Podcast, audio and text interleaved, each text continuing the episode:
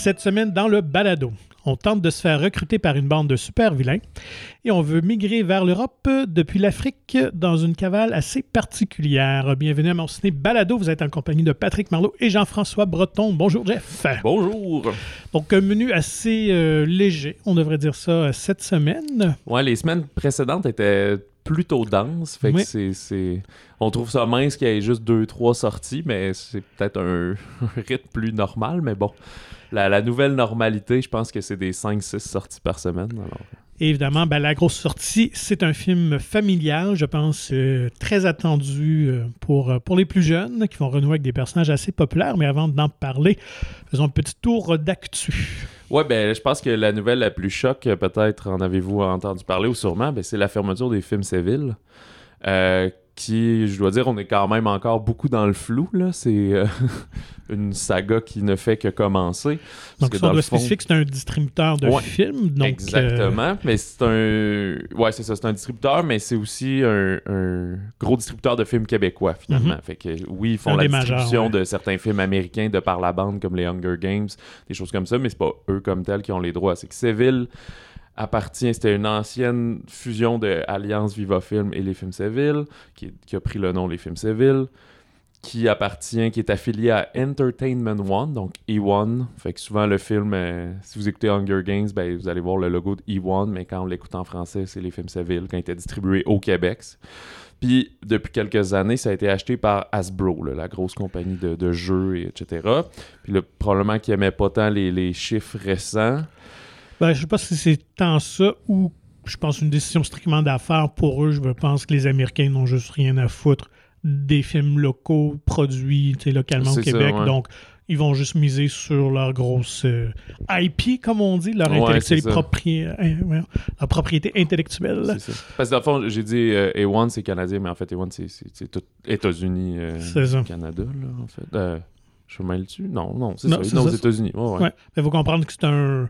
Le distributeur est quand même un acteur majeur de la chaîne du cinéma, donc ça permet aux producteurs, évidemment, de faire distribuer leurs films en salle. C'est Tu l'as mentionné, c'était quand même un des gros joueurs dans le film québécois. Donc là, Oui, parce qu'il y a euh, ben, notamment de Denise Robert. Ben, on- la semaine prochaine, on, on parlait de ligne de fuite. Qui, là, ils ont dit d'ailleurs toutes les sorties québécoises qui sont prévues. On pense à.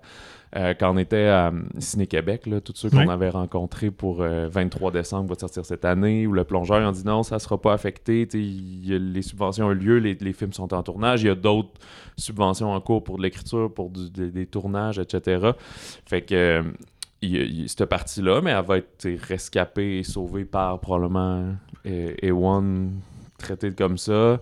Mm. Euh, là, ben, c'est sûr qu'il y a la perte d'emploi de tous les de chez Séville, que ben, dans, le, dans le métier, je pense, dans le milieu, on, on se doute que probablement qu'ils vont repartir quelque chose d'autre, mais là, le catalogue des films Séville, ça, c'est un des trucs les plus importants. Faut pas Mm. que ça parte aux États-Unis. C'est eux, entre autres, c'est ça, ben, ce que j'ai fait la, la, la, la part avec Ligne de fuite, qui est aussi produit par Denise Robert, qui, est- qui est une figure pro au Québec de Ouais. toutes les, les- Sérieusement, toutes les grosses sorties d'envergure, les top box-office de films québécois, c'est pas mal des productions qu'elle elle a faites, et presque toujours chez Séville. Fait que les- toutes les, quasiment les derniers films de Denis Arcand, dont euh, Les Invasions barbares, qui est le seul film québécois oscarisé. Fait que euh, Mhm. il y a ça, il y a les Menteurs, les films d'Émile Godreau, euh, et, et j'en oublie plein. Incendie aussi. euh, plein de ce genre de films. Fait que là, c'est la question de qu'est-ce qu'on fait pour pas que ce catalogue aille se perde à l'étranger puis qu'on ait plus accès à nos propres films. clair. ouais.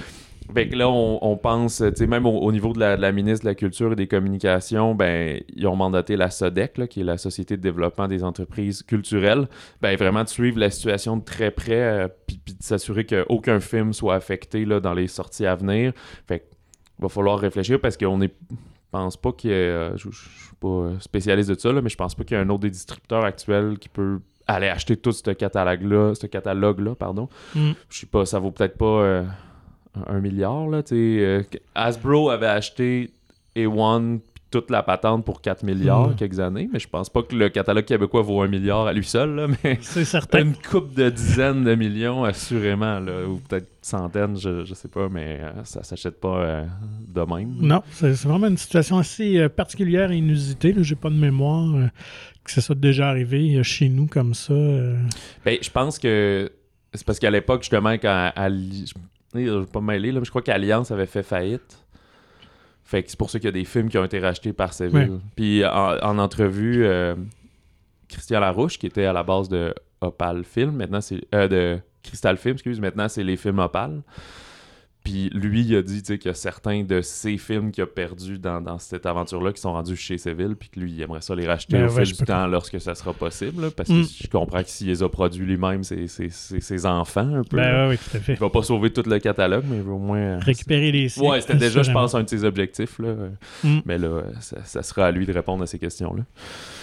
Fait que, euh, bref, le mystère continue, mais euh, ce qu'on garantit, c'est que les films euh, ne seront pas affectés. Là. Fait que Ligne de fuite prend l'affiche euh, comme prévu la semaine prochaine, puis euh, 23 décembre en, en novembre cette année. Donc, dossier à suivre, assurément, dans les Avais-tu prochains mois. autre chose, toi? Ouais, ben moi, j'ai vraiment une petite affaire Ah, ben. très, très court. Pour, ben, pour les fans de Ghostbusters, on a Oh. enfin la date du Ghostbusters 4, qui a pour titre pour l'instant Ghostbusters Firehouse. On l'avait annoncé il y a quelques semaines. Donc, ce serait le 20 décembre 2023. Ouais, donc pas ce Donc, Noël. Non, de- c'est ça. C'est drôle comment ils se promènent, eux autres, dans le, dans le calendrier annuel, là, si on veut. Là, de- ça, ça avait pas mal tout le temps été l'été. Oui. Mais là, ils misent Noël, on essaie une autre période. euh, on- Ouais, alors que Ben, l'autre pense- était l'Halloween, Afterlife, ben, octobre, tout ça. Donc, euh, Ah oui, c'est vrai. Je pensais que Ouais. c'était l'été, mais non, c'est ça, c'était ouais. à l'automne. Mais les deux premiers à l'époque, quand j'étais plus jeune, oui, c'était. Puis la- le, le pendant féminin aussi, là, euh, Oui. Mhm. Take the Answer the Call, je sais pas quoi, c'était l'été aussi, il me semble. Il y a, euh, il- moi, je voudrais démentir une rumeur. Oh. c'est qu'il y avait, il y a une rumeur qui a circulé que Johnny Depp avait accepté un contrat de 300 millions pour reprendre le rôle de Jack Sparrow. OK. Mais euh, c'est faux, finalement. C'est- même à, à l'interne ici, dans, le, dans notre équipe, ça a circulé. Puis j'ai fait, ah, j'ai pas entendu ça. Puis je pense qu'une journée après, on a démenti la rumeur. Je sais plus qui l'a parti. Parce que même dans toutes leurs histoires de scandale, euh, il avait dit qu'il voulait plus. euh, pff, je sais pas suivi ce dossier-là Mhm. là, avec Amber Heard puis tout, mais qu'à un moment donné, il s'est fait demander là, tu le ferais-tu? Puis comme non, même pour tout l'argent du monde, je le ferais pas. Parce que là, on entendait ça, puis j'étais comme, Hey, si, tu, si tu payes 300 millions ton comédien, même si c'est pour faire trois films, c'est 100 millions par film juste pour lui. Ouais. Puis c'est des films qui coûtent qui coûtaient déjà, mettons, deux Assez cher, ouais. C'est impossible d'être rentable. Fait que non, non, c'est ça. C'est pas. euh, Disney n'est peut-être pas tombé sur la tête. euh, non, puis C'était une rumeur. on, on sait que Brockheimer travaille sur euh, un nouveau film, mais euh, qui mettra en vedette un personnage féminin dont la comédienne là, m'échappe, juste pour faire par exprès. Mais euh, donc, quoi euh, je- j'ai vraiment un blanc de mémoire. Mais donc, Jack Sparrow ne ferait pas partie de ces nouveaux films. Ben, je pense que de toute façon, les, les, les box-office ont juste diminué de film en film. Fait qu'à un moment donné, ça sert à rien d'essayer de relancer Ouais. ça. Euh, dans les, euh, les, les, les discussions presque problématiques, en tout cas, il y a eu une espèce, c'est très bizarre ça, une conversation en live Instagram entre Alec Baldwin puis Woody Allen. Mhm. C'est comme deux personnes un peu tranquillement le grata. Là, ben, euh, disons que dans le cas d'Alec Baldwin, il est, il est moins cancel, comme on dirait, mais tu il n'y a pas. euh, Il est dans la tourmente hein. Ouais, c'est ça. Là. Il est pas dans le top 10 des chouchous. Puis Woody Allen, ben lui, depuis toutes les, les, les, euh, les accusations de, de- de- d'agression sexuelle sur sa fille adoptive, puis tout, c'est pas un... quand même persona non grata. Mhm. Là, il a annoncé qu'il était en tournage de son prochain film. là. Le tournage allait commencer bientôt. Puis il pensait que ça serait peut-être le dernier. Il commence à avoir moins de, de passion. Puis euh, toutes les plateformes. là, Ses derniers films Ouais. sont allés direct sur des plateformes. Puis tout. tu sais. Fait que Ouais. là, ça l'emballe moins. Mais c'est parce que comme personne veut se mouiller non plus. euh, Effectivement, ça doit être plus difficile d'obtenir des fonds euh, de la part de producteurs. Ça rappelle le, le- le fameux discours de tu sais, peut-on séparer l'artiste de l'œuvre puis tu sais, on l'a vu euh, récemment à Québec avec Oliver Stone puis c'est Ouais. pas sûr c'est pas les mêmes accusations mais quand même sauf que je- c'est sûr que tu sais euh, Annie Hall puis euh, Manhattan puis tu sais, c'est des grands films qui ont fait vraiment longtemps mais à un moment donné il faut que t'arrêtes là c'est comme euh, ou en tout cas tu, tu fais ce que tu veux mais tu, tu peux on a le droit de plus aimer ça et de Ah, plus ouais, vouloir le suivre comme je pense à Mm. Euh, Polanski aussi, même Ouais. principe, il a fait des grands films dans l'œuvre, mais les derniers, tu sais, ça a fait scandale quand il a gagné, c'était-tu au... euh, Au César? Ouais, au César, Mhm. exact, tu sais, puis c'est Céline Sciamma, je pense, qui avait quitté la salle, puis c'est comme, ouais, on donc, là, arrêtez de l'aduler, là, que deux, trois personnes veulent financer son film, ça peut être une chose, mais Ouais. donner des prix puis de passer le balai là-dessus, c'est... Ouais, c'est ça. Mm. Fait que bref. C'est tout un débat là, de société à avoir, effectivement. Et euh, dernière section de, de nouvelles qui ne, ne dit pas grand-chose, mais on peut en jaser, c'est les, les Broccoli qui ont fait une sortie sur euh, les prochains James Bond. J'ai vu Ça pour dire que ça prendrait au moins deux ans avant qu'il y en ait un prochain. C'est un peu pour, pour une sortie pour dire ce qu'on sait déjà, là, dans ça, le fond. Ben, euh, parce qu'ils cherchent encore, ça va être qui l'acteur qui va reprendre le rôle. Ils veulent réinventer le Mm. rôle, ils veulent réinventer le scénario. Fait que. Euh, ils, ont, ils ont dit par contre que ce serait un homme parce qu'à un moment il y avait des rumeurs que ça, ça deviendrait peut-être une, une Jane Bond ou quelque chose comme ça. Mais non, ça va être euh, encore un, un personnage masculin. Mais tu sais, moi je pense que c'est un genre de film qui prend euh, six mois à tourner, puis il y a Et un an de post-prod, puis tout. Fait que s'ils ont, sont- ils ont pas de scénario encore, pas de comédien, Mm. c'est- ben, dans bien plus que deux ans. Ah, mais ouais. là, c'est parce que comme c'est toujours Daniel Craig, il avait réussi à prendre un rythme qui allait bien. Mais là, on se souvient quand Pierce puis Daniel, ça avait pris aussi un genre de 5 ans, Mm, 6 ans, là, que, que s'était rien passé. Ouais, ouais, tout à fait. Puis en même temps, c'est correct de prendre son temps, puis de le laisser reposer un peu, puis après ça revenir avec. euh, Ouais, nos la, propositions. bonne façon. Ouais. Puis quand ils reviendront, ils pourront se faire un plan de trilogie ou quelque chose Ouais. comme ça, que là, ils, pour ça que j'ai l'impression qu'ils vont aller avec un plus jeune comédien, là, parce que je sais qu'il y a toutes sortes de rumeurs, Idris Elba, tout ça, mais Non, Je ça, pense que le, un- train est passé pour Ouais, Idris ouais, Elba. c'est Ce qu'ils peuvent peut-être faire, c'est s'ils veulent le mettre dans le rôle de M ou de quelque chose Ouais. comme ça, mais il peut plus être James Bond. Tu sais, Daniel le disait à la fin, là, que là, il, il signait un à la fois, puis commençait à être vieux, puis ah ouais, quand les tu acteurs. signes pas de quelqu'un de 55 ans en partant pour... Ouais, effectivement, pour trois films là, qui prennent. tu, tu fais un salaire de fou puis tu tournes les trois films d'une claque, Back to là, back. genre là, à la... À la puis, euh, euh, Lord of the Rings. ouais, c'est ça, mais Peter Jackson. Euh. Bon, fait que euh, c'est assez pour les potins, mais il y a eu plusieurs euh, bandes annonces cette semaine quand même. Eu- les dernières semaines étaient plus tranquilles. Là, Mhm. euh, on a eu plusieurs sorties de, de films de grand écran. Ouais. Euh, moi, il y a See How They Run, donc un peu euh, Regarde comme ils se sauvent, de Tom George, qui est comme son premier film, mais avec Sam Rockwell, Saoirse Ronan, Adrian Brody. Ça fait longtemps, je pense qu'on a vu Adrian. Ben, il est souvent dans les euh, Wes Anderson, là, mais Ouais. euh, un rôle dans un bon film, mettons, là, un petit bout. Et c'est un film de chez Fox Searchlight, donc tout associé à Disney maintenant, mais la, la branche euh, plus Indépendante, artistique, indépendante, c'est ça, celle qui gagne souvent les, les prix, les Oscars euh, et les distinctions. Euh, c'est une sortie plus septembre, euh. Euh, on est vraiment dans un mystère suspense, un, un bon vieux whodunit, là, comme euh, Knives Out, Mhm. le, le gros succès il y a quelques années. Fait qu'on va suivre un producteur de films désespéré qui est joué par Brody, qui veut adapter une pièce de théâtre en film, mais soudainement, tous les membres de la distribution se mettent à, à mourir les uns après les autres. Fait qu'il y a l'enquêteur joué par Sam Rockwell, puis sa, sa, sa jeune apprentie jouée par Saoirse Ronan, qui mène l'enquête. Fait que je pense qu'on voit un peu les reconstitutions selon les... euh, pas les entrevues, mais les... Les euh, hypothèses. ou Ouais, les, c'est hypothèses, des puis les... euh, mais- Mais c'est pas... voyons, J'ai vu une entrevue, mais quand le. Interrogatoire. Interrogatoire, Ouais, voilà, merci. Euh, ouais, fait que ça a l'air, c'est ça, sympathico-comique. Ouais, tout euh, ça, ça peut faire des très bons succès. J'aime bien de- le genre, et puis euh, honnêtement, j'adore beaucoup Sam Rockwell. Je trouve qu'il y a toujours des personnages assez inusités. Absolument. Ouais. Il se démarque tout le temps dans les films, donc euh, bien curieux de découvrir Ouais, je trouve qu'il fait partie des comédiens et comédiennes qui euh, choisissent très bien, Ouais. je pense, leur, leur projet. Euh, je te laisse le suivant. Ben ouais, alors euh, peut-être pour les couples, comédie romantique euh, très classique Ticket to Paradise. Ça fait quand même longtemps qu'on a eu ce genre-là au cinéma, faut, faut Ben, l'avouer. t'as eu Lo- Lost City, mais c'était plus mais- rom-com d'aventure. C'est hein. ça, on était puis un peu euh, ton un peu satirique aussi là, ça a l'air vraiment classique là, à la Notting Hill, à la- Ben, le cast, Pretty, ben oui, le cast, la distribution est là pour ça. parce que c'est le retour de Gia- Julia Roberts, donc à la formule qui a fait son succès. Euh, écoute, je sais même pas à quand remonte sa dernière euh, comédie romantique, mais je pense que ça fait une dizaine d'années, sinon pas une quinzaine d'années, qui retrouve George Clooney quand même aussi. Euh, Ils ont donc- déjà fait ils ont- ensemble? Ils ont tourné Ocean's Eleven en 2001 ensemble. Oui, c'est vrai, ouais, oui. Donc, euh, donc, Réunion, elle était dans le 2, mais ils n'avaient pas de scène partagée ensemble. Ah ouais, parce que lui Donc, était de son bord, Ouais, était plus avec... euh, Elle était avec Matt Damon. Ouais, ouais. le Dans le fond, Brad puis George faisaient leur affaire avec Ouais. Vincent Cassel. puis-.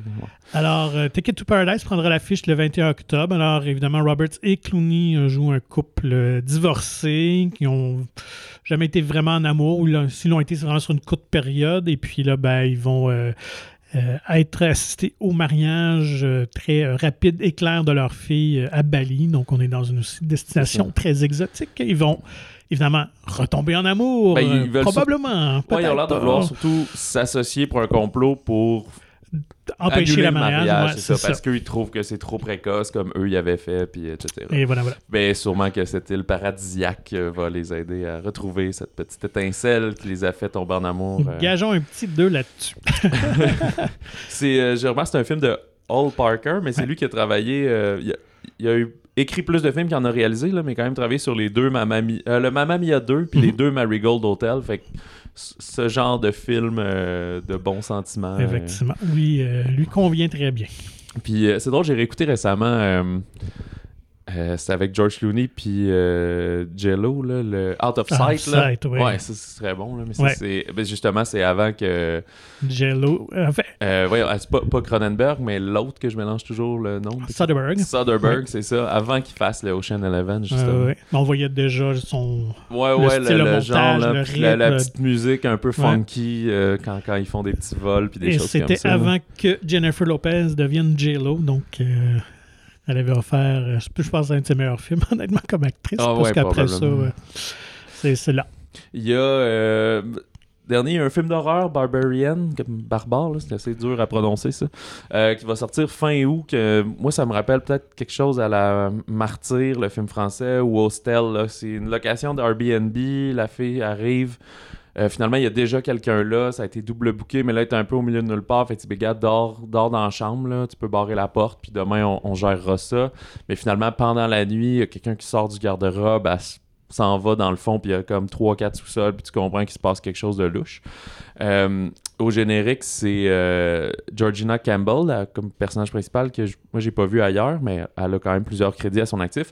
Mais Bill Skarsgård, qu'on a connu pour surtout faire Pennywise, mais Ouais. qui joue quand même souvent dans des films horreur riches. Mhm. Euh, et Justin Long aussi, qui avait fait les, les Jeepers Creepers, puis Dr- Drag Me to Hell, puis une couple de films. Fait que c'est comme ouais, deux bonhommes qui jouent souvent dans des films de- d'horreur, comédie d'horreur et tout. Fait que, euh, ouais, ça pique ma curiosité. Ouais, c'est une production aussi, de chez Fox, donc euh, Disney. Pas un Searchlight, mais Fox. Fin août. Mm. Puis, euh, juste avant d'en enregistrer, on a mis la main sur euh, la bande-annonce de 3000 Years of Longing. euh, 3000 ans à t'attendre, 3000 ans d'attente, quelque chose comme ça. De George Miller. Fait que lui qui est derrière tous les, les Mad Max, puis qui est en tournage pour Furiosa, là, le Mhm. prequel à Mad Max Fury Road présentement. Euh, avec Tilda Swinton puis Idris Elba, tu sais, qu'on parlait tantôt Ouais. justement, euh, qui, qui a l'air d'avoir une espèce de sauce Everything Everywhere All at Once. Là, c'est une histoire de, de Tilda Swinton qui trouve une bouteille euh, avec contenant un génie, joué par Idris Elba. Fait que c'est à la mode de mettre les génies noirs maintenant. Et fait que ouais, il y a cette espèce de folie là qu'on voit dans le montage coloré, dynamique. C'est pas un film d'A24 ouais. par contre. Fait que ça a l'air d'être comme quand elle, cherche qu'elle veut faire, puis lui, il, peut-être il lui montre tous les vœux qu'il a fait dans le temps ou comment ça peut influencer euh, l'avenir. Dur à voir. Ça sort aussi euh, 31 août, fin de l'été, euh, dans ce cas-ci. Euh, c'est assez. Attaquons-nous au film de la semaine, je pense. Parfait. Alors, euh, ben, pour les plus petits et pour euh, les plus grands aussi, je pense, qui vont être euh, charmés, c'est le retour de Stuart, Kevin et Bob, les fameux mignons. Dans Mignon 2, et, euh, il était une fois Gru. Ouais, Rise of Gru en anglais. Euh, J'aurais pas- même pas les différencier, par exemple, lequel est Kevin. Bob, Kevin, c'est le petit. Ouais, Kevin, c'est c'est le grand l'allongé. ouais. ouais. Bob, le petit, euh, qui a toujours son ourson. euh, Ok, mais le petit a un œil, Non, à deux yeux. à deux yeux, Ouais. puis un petit a un œil. Ouais, ça, c'est- Je pense que c'est Stuart. Ok. Bon, hey, écoutons. Corrigez-nous. Écrivez-nous si on s'est trompé. Effectivement. Il y a. euh, ben, je sais pas, je t'ai coupé le sifflet. Non, ou- non, vas-y, ok, vas-y. ok. Ben, euh, c'est un film de. de- C'est Kyle Balda qui est le réalisateur principal, mais c'est un film d'animation. Il y a souvent plein de co-réalisateurs attachés à ça. Puis lui, il a, il a travaillé sur Détestable Moi 3 et sur le, le premier film des Mignons également. Je pense qu'il était au niveau de l'animation dans les autres. Il est vraiment dans la. C'est les studios Illumination là, qui a qui, qui est distribué par Universal, mais comme un peu les DreamWorks ou quelque chose. Là, là c'est leur studio, fait qu'ils font toutes les affaires de Minions puis de Despicable Me. Euh, les voix, évidemment, Pierre Coffin revient, là, lui qui fait les voix des mignons, un mélange de français, anglais, espagnol, italien. Ah ouais, je vous en parler un petit peu plus après sur Ah, ça. parfait. Puis il y a ben, Steve Carell qui va faire la voix du, du jeune Grou. Mais il y a aussi d'autres euh, beaux caméos. là. Michel Yeo qui Ouais. fait justement une espèce d'instructrice de Kung Fu à un certain moment.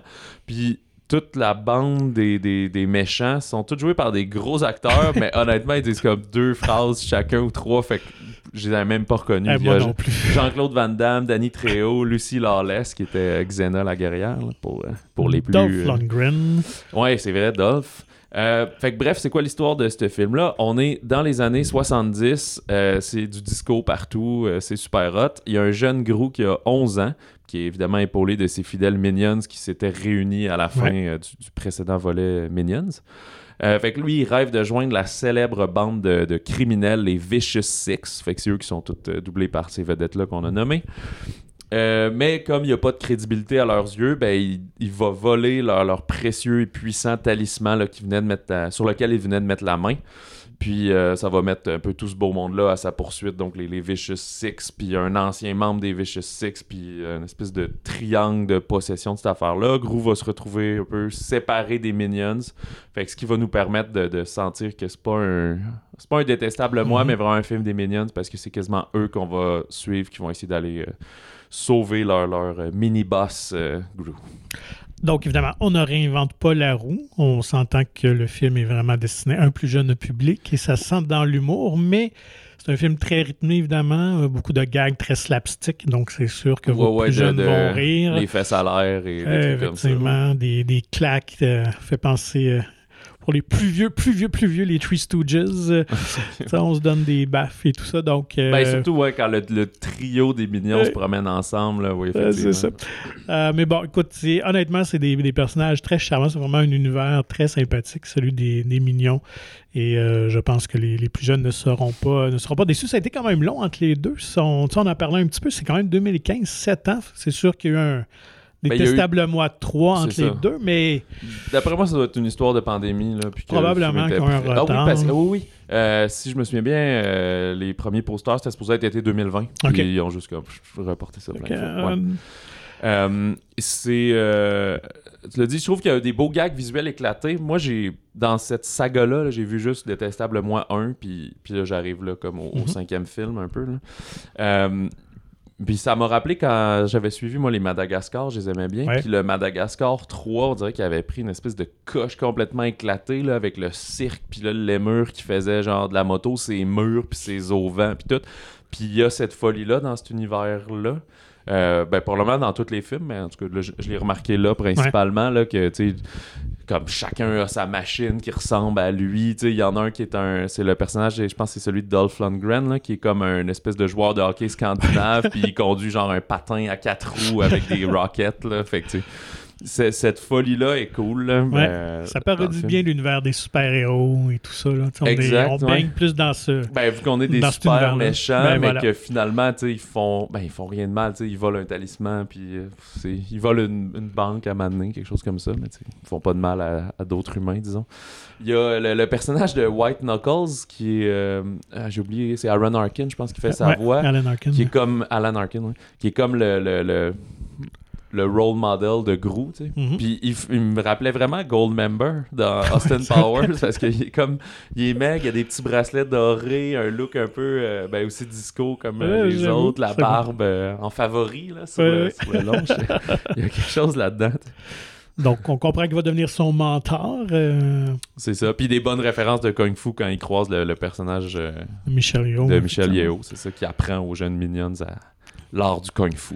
Donc, si vous ne voulez pas vous casser euh, la tête, et je pense que euh, le film est plus divertissant, peut-être pas divertissant, mais en tout cas beaucoup plus drôle pour les plus jeunes, honnêtement, que Lightyear. On avait parlé Oui, il y a oui, quelques semaines ça. aussi. Nous, on est dans un autre registre. Alors que Lightyear, on parlait d'un, tu sais, c'est quasiment un 10 ans et plus, ben là, on est à 10 ans et moins. Là. Ben, Ouais. si vous avez suivi toute la franchise, vous avez 13 ans, ça va aller, là, ça l'a apprécié. Il y a, euh, il y a euh, aussi, attends, je vais le dire, euh, j'ai, oublié. Ben, vas-y, sur, Ben euh, je tu voulais parler, parler de Pierre Coffin. euh. Ben oui, c'est ça, tu parlais de, du langage et tout ça. Donc, euh, avec comment Pierre Coffin, qui est un animateur, qui était même pas comédien à la base, euh, a créé ce, ce langage-là. En fait, ça a été pendant des, des dans pré-pod, en pré-production du projet. Ils ont fait des tests pour montrer au producteur, utilisant sa voix et celui du co-réalisateur euh, Chris Renault également. Mm-hmm. Et les producteurs ont dit c'est ça qu'on veut. Fait que les gars, euh, vous faites les voix. Ouais, c'est ça. On n'essaierait pas de trouver quelqu'un qui fait comme ça. en fait, vous on le garde faites. ça de même. Et Pierre Coffin donc, parle plusieurs langues. Il parle évidemment anglais, français, espagnol, italien. Alors, c'était un mélange de tout ça mis ensemble. Et euh, il a rajouté euh, au fil du temps aussi euh, le chinois, le japonais, l'indien. Et la raison qui fonctionne, c'est qu'il travaille beaucoup avec les menus. Ok. Et là, il va choisir Ah. des mots dans les menus qui ne vont pas ensemble, mais il va selon la sonorité, le, son que ça fait avec l'émotion qui est supposé de dégager. Puis là, ils font un mix sonore de tout ça. Et d'ailleurs, il existe plusieurs versions euh, de la trame sonore, du son pour les, des- des- les différents marchés dans le monde. Donc, aux États-Unis, on va avoir probablement plus des Ouais, mots parce des fois, anglais. ça, il y a un mot fort anglais-espagnol. Ouais. Il n'avait pas tant en français. euh, Non, pas dans celui-là, mais des fois, il y en le- a. Puis donc, asiatique, ça va être des sons plus asiati- asiatiques. Ok. Fait comme les, les doublures des autres personnages sont faites dans les pays où il est, mais les doublures des mignons, c'est comme eux qui font toutes. Effectivement, genre. oui. Fait que c'est Coffin qui, qui fait toutes les, les différentes versions euh, qui, sont, qui sont intégrées comme ça. Ah, je voulais juste revenir sur, en fait, ben, c'est un peu, si vous posez la question, chers parents, c'est un peu la morale, le thème du film. Ben, finalement, c'est pour ça qu'on dit que ça réinvente pas la roue, c'est sur l'amitié et la solidarité. C'est Mhm. qu'alors que tu veux conquérir le monde tout seul, tu vas te rendre compte que t'es mieux d'avoir des alliés. Il y a ça du côté des Vicious Six, puis de celui qui a été mis dehors, puis entre groupe, Ouais. puis les mignons, etc. Fait que l'union fait la force, si on veut. Et j'avais noté aussi, euh, je- on dirait qu'on le passe sous silence, là, mais c'est des méchants gros succès de box-office, ces films-là. Ouais. Le premier, euh, Détestablement, en 2010. Puis c'est des Illumination, je sais pas comment ils font, mais ils travaillent avec des petits budgets pour Mhm. ce genre. Comparé à Disney, que ça, le dernier euh, Lightyear a coûté genre 150 millions, une affaire de même. Eux, ils font ces films-là, là, sont tous entre 70 puis 80 millions de dollars. Puis euh, c'est la même chose, Illumination fait aussi euh, les... le- Chanter, c'est ça? Euh, oui, puis les animaux qui parlent. Les, les, les bêtes... euh, Oui, euh, comme des bêtes. Ouais, c'est ça, exact. Puis c'est toujours la- le même principe. Fait que le premier détestable avait fait 250 mille- 251 millions euh, Amérique du Nord, 543 mondial. En 2013, avec la suite, 368, puis ça c'est un très gros succès d'été, et 970 millions mondial. Puis là, après ça, ils ont passé les milliards. là. Fait que le premier Minions en 2015, 336 millions euh, ici, 1,15 milliard. Puis Détestable 3 en 2007, 264 millions, fait que ça avait redescendu, mais quand même 1 milliard. Euh, Donc, c'est un succès vraiment planétaire. fait que je pense qu'on peut s'attendre encore à quelque chose comme ça, un genre de 300 millions et aller friser le milliard. Et au-delà de ça aussi, c'est tous les produits dérivés Oui, qui vendent. ça. Écoute, on trouve des produits de millions partout, partout. Vous avez juste allé dans les magasins. Ben, c'est fou parce que tu sais, quand tu as créé ce- cette, cette immense euh, propriété intellectuelle-là, ils sont pas les seuls à l'avoir faite, mais on, on parle de celle-là. C'est que là, ton film devient une publicité pour les autres, mais ta publicité est rentable en soi parce que Ouais. euh, ramène, tu sais, Disney, Pixar, là, ils avaient pressé quand même le citron pas mal sur les Flash McQueen, puis les avions, puis toutes ces affaires-là, mais il y en a des sacs à dos, puis des édredons, puis tout, puis c'est pas pour rien que Pat Patrouille, après le succès du premier film, il a annoncé qu'il ferait un autre film, puis euh, etc. Fait que... Mais si les gens sont heureux et que ça les divertit, ben, Ben, c'est- voilà, voilà. la pas- vie, c'est le mercantilisme. Euh, Alors, dans un autre registre, Oui. euh, cette fois-ci, une comédie euh, italienne qui se déroule en Afrique. Tolo Tolo. Ouais, exact, ou traduit par naïf et insensé, qui résume quand même bien le, propos du film. C'est euh, Checco Zalone, Mhm. ça, euh, à l'italienne. Alors, parti en Afrique pour fuir ses créanciers et sa famille, en fait, à qui il a laissé ses dettes, euh, Checco, qui est un restaurateur italien assez véreux et euh, égoïste quand même, euh, se retrouve en pleine guerre civile au Kenya. Fait qu'il va tenter de rentrer en Europe avec un groupe de migrants avec qui il s'est fait ami, je pense, si on peut dire. Ouais. qui s'est imposé. Donc, euh, moi, j'avoue que je m'attendais pas du tout à ce genre d'humour-là ouais. en voyant ce film.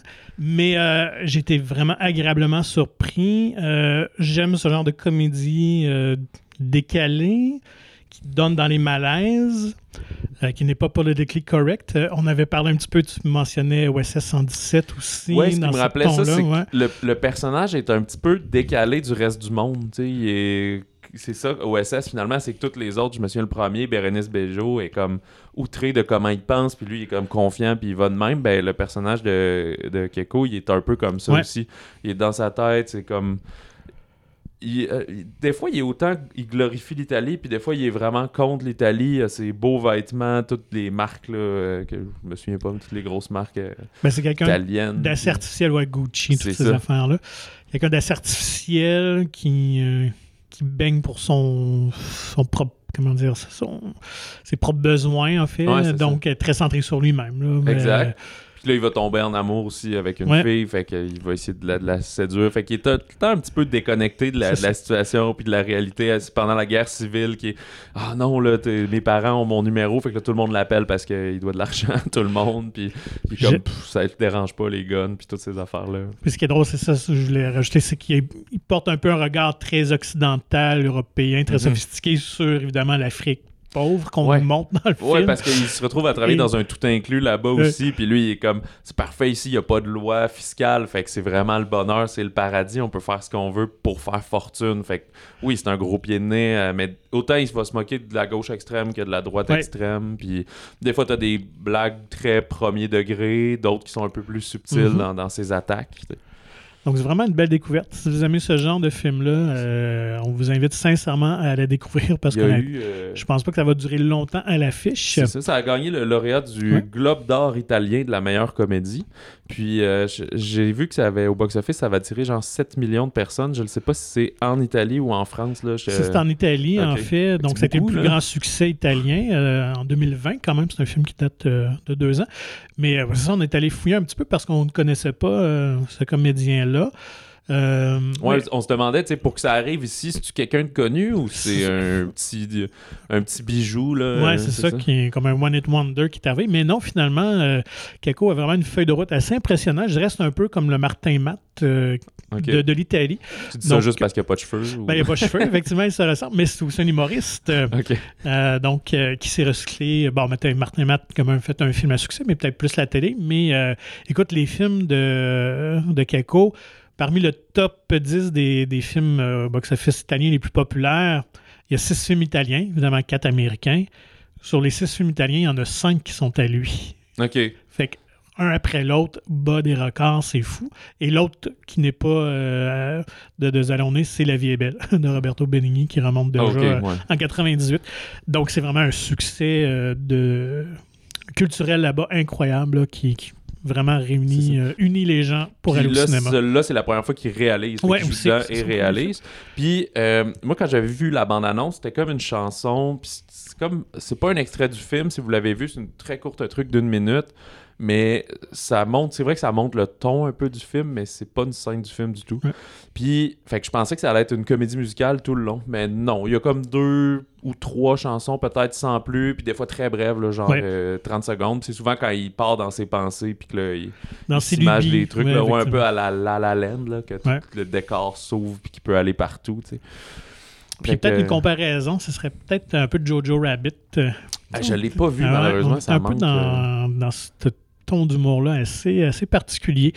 Euh, mais bref, euh, vraiment intéressant. Et euh, ben, en fouillant un petit peu sur le film, j'ai vu que finalement, un peu à la manière de la brigade qu'on avait parlé la semaine dernière, donc il a travaillé beaucoup avec des acteurs non professionnels en Afrique également, donc casting sauvage, ils sont allés, dont le petit jeune justement qui est aussi très sympathique, Mhm. Doudou, dans, dans le film. Alors, ce sont tous des, des, des gens de là-bas, vraiment des acteurs non professionnels. Fait que voilà un petit, euh, un petit bijou pour nous, en fait. Ça vaut la peine. Euh, une autre sortie que j'ai notée, euh, la, chronique dramatique Les passagers de la nuit de Michael Hurs, qui lui a fait quand même Amanda puis Ce sentiment de l'été, qui, disons, dans la gamme des films un peu indépendants français, se, ressortent du lot. C'est au générique Charlotte Gainsbourg et Noé Habitat, qu'on a vu récemment dans Slalom, mais aussi dans Genèse, la production québécoise était dedans. Puis dans le film Les deux enfants, enfants de, de Charlotte Gainsbourg, c'est des films, des acteurs qui c'est pas mal leur premier film euh, quand même, mais qui sont très bons. Quand même Emmanuel Béard aussi. Oui, exactement. Qui, euh, justement, on est à Paris dans les années 80, puis euh, Elisabeth, le personnage de, de Charlotte Gainsbourg, euh, vient de se séparer avec son mari, puis ben là, elle est inquiète pour son avenir. C'est pour la première fois de sa vie, elle va devoir trouver du travail parce qu'elle était comme mère au foyer. Elle avait fait des études, puis après, elle n'a plus rien fait. Euh, afin de subvenir, c'est ça, aux besoins de ses enfants, dont un qui est un poète, euh, un, aspirant poète, c'est des enfants de comme 15-16 ans, mettons, puis l'autre qui est plus une militante. Puis là, on est des années 80, François Mitterrand vient de prendre le pouvoir, on, va vers la gauche un peu. Comme, euh, comme dans le troisième OSS 117, ce qui choque justement euh, Hubert euh, de la Batte. Fait qu'elle se fait embaucher dans une émission de radio de nuit, qui c'est Emmanuel Béard qui fait l'animatrice. Puis c'est un genre de Fabi la nuit, là. C'est des- une émission de ligne ouverte et de discussion. Puis elle, elle fait celle qui doit filtrer les appels. Puis euh, ça va lui permettre de rencontrer la, jeune euh, Talula, qui est jouée par Noé Habitat, qui est une jeune femme sans abri de comme genre 18 ans, euh, qui souffre de dépendance aux drogues. Fait qu'elle va l'inviter, comme elle va la recueillir, ce qui va comme tisser ou agrandir sa famille, mais le jeune euh, Mathias, lui, va être peu amoureux d'elle tranquillement. Puis on dit chronique parce que le film évolue. Là, il y a comme trois passages. On est en 81, en 84, puis en 88. Puis là, des fois, Talula va disparaître au travers de ça et revenir. Fait qu'on va suivre l'évolution. Mais c'est un film, si vous aimez, comme. Je, je veux pas dire ça euh, péjorativement, c'est vraiment un film un peu de dialogue puis de rencontre. Il n'y a pas de grands événements euh, dramatiques qui vont arriver dans le film. C'est c'est une évolution de gens euh, réels, finalement. Mm. Puis il y a une bonne notion à un moment donné, ils vont au cinéma voir euh, Les Nuits de la pleine lune de Éric Romer qui date de 84. Puis je connais pas tant que ça mon cinéma français. Je connais pas Romer, mais c'est probablement sûr qu'il y a des référents puis des clins d'œil Ouais. dans le film lui-même, dans, dans cette époque, cette manière de tourner. Euh, D'ailleurs, les personnages font mention quand comme ils vont le voir en 84, quand ils se revoient en 88, de la, la disparition de l'actrice euh, Pascal Augier, qui était comme l'actrice principale du film, euh, avec un jeune Fabrice Lucchini aussi. Euh, Bref, euh, c'est ça. Ça fait partie. Moi, j'ai une théorie personnelle qu'il y a comme deux grands genres de films. Pe- Peut-être que je suis super intelligent ou complètement niaiseux, mais que t'as comme les films de fiction puis les films de réalisme un peu. Là. Fait que- puis tu peux avoir un, un réalisme en science-fiction ou un fiction en drame. là. C'est-à-dire ceux qui veulent exploser puis montrer quelque chose qui, que c'est pas comme la vraie vie, mais on joue avec ces codes-là, qui peut être, je sais pas, Retour vers le futur, Everything Everywhere, ou des, des comédies que, de poursuite en char impossible. Puis t'en as d'autres que c'est de montrer la vraie chose, comment La on est. ouais. C'est ça, exactement. Souvent des, des sentiments, on tourne beaucoup autour de ça. Fait que c'est un peu plus le, le- le cas de- dans ce film-ci. Euh, les passagers de la nuit, dis-je. Euh, Il y a d'autres sorties, mais très très limitées. En fait, ça va être un peu euh, montréalocentrisme. là. Je pense que c'est juste des films distribués dans ce secteur-là, si on veut. Euh, la comédie sentimentale Mr. Malcolm's List, qui est juste en anglais, euh, c'est dans les années 1800, une jeune femme de la bonne société londonienne cherche à se marier, mais va monter un stratagème pour se venger d'un lord euh, fortuné qui l'avait, euh, disons, publiquement humilié car elle ne correspondait pas à ses critères de sa liste de M. Malcolm pour avoir une femme parfaite, dans le fond. Euh, pour fan de les chroniques de Bridgerton, probablement. Genre, ça, exactement. Ou même du Downton Abbey. euh, Ça peut, on peut être là-dedans un peu aussi. Euh, la comédie dramatique grecque Apples, euh, aussi un film de 2020. Là. Des fois, les films internationaux prennent un certain temps à arriver. Et victime d'une étrange épidémie d'amnésie, il y a un quadragénaire qui participe à un programme expérimental en neurologie visant à lui créer une nouvelle identité. C'est un film qui a été présenté à Telluride, à Mostra de Venise, à TIFF. Euh, vibe assez lente, là, pas de la science-fiction euh, super éclatée, là, Mhm. si on veut. Et finalement, le documentaire, qui n'est pas québécois, par contre, Débat de Rebecca Hunt, qui, elle, est née d'un père, c'est une américaine née d'un père dominicain et d'une mère vénézuélienne. Euh, la réalisatrice, elle a vécu, dans le fond, toute sa vie dans l'instabilité et la violence. euh, le racisme, cela dit. Fait que par le biais de, de ce film, elle tente de comprendre en quoi, finalement, ces troubles raciaux-là puis politiques qui agitent la société américaine l'ont façonné, donc l'impact que ça a eu sur elle. C'est son premier film, c'est un huit ans de travail, de montage d'archives, de filmer dans le but de faire ça. Fait qu'on est entre le, le film de famille puis l'enquête sociale. Puis ça a été aussi présenté au TIFF à Berlinale, au Tribeca, c'est un film euh, très prisé. Fait que pour l'instant, je pense qu'il est au cinéma du parc seulement. Si vous êtes dans le secteur ou que vous allez à Montréal euh, prochainement, et bien Bien oui. voilà. Euh, ça conclut cet épisode du balado. Écoutez-nous la semaine prochaine. On va parler entre autres de ben, Ligne de fuite qui euh, même prend l'affiche dès mercredi, dès le Mhm. 6 juillet. Nous, on vous en parle le, le vendredi, mais euh, gênez-vous pas d'aller le voir. Vous ne vous tromperez pas. Et un autre, euh, une espèce de comédie, euh, une romance intergalactique dans euh, le nouveau Thor Love and Thunder. Le nouveau Marvel prend l'affiche, donc euh, on a bien hâte de découvrir ça. Taika Waititi encore de retour à la scénarisation et réalisation, alors Et Nathalie Portman Oui. qui revient. euh, prend le rôle de Thor. Ouais, un peu. Voilà. Alors, euh, si on a fait des erreurs dans le nom des Minions ou pour autre raison, écrivez-nous au balado au singulier à commercialmonciné.ca et nous vous invitons à vous procurer gratuitement le magazine Mon Ciné. Le, nouveau vient d'arriver d'ailleurs euh, sur les tablettes. En fait, euh, ben, ici au, au centre mère, on vient de le recevoir. Fait que probablement que dans les cinémas, ça ne devrait pas tarder. C'est Léane Labrèche d'Or qui est en couverture, elle qui fait partie de la distribution de lignes de fuite justement. Alors visitez le monciné.ca pour plus d'informations. Et sur ça, ben, on vous souhaite du bon cinéma et du bon popcorn.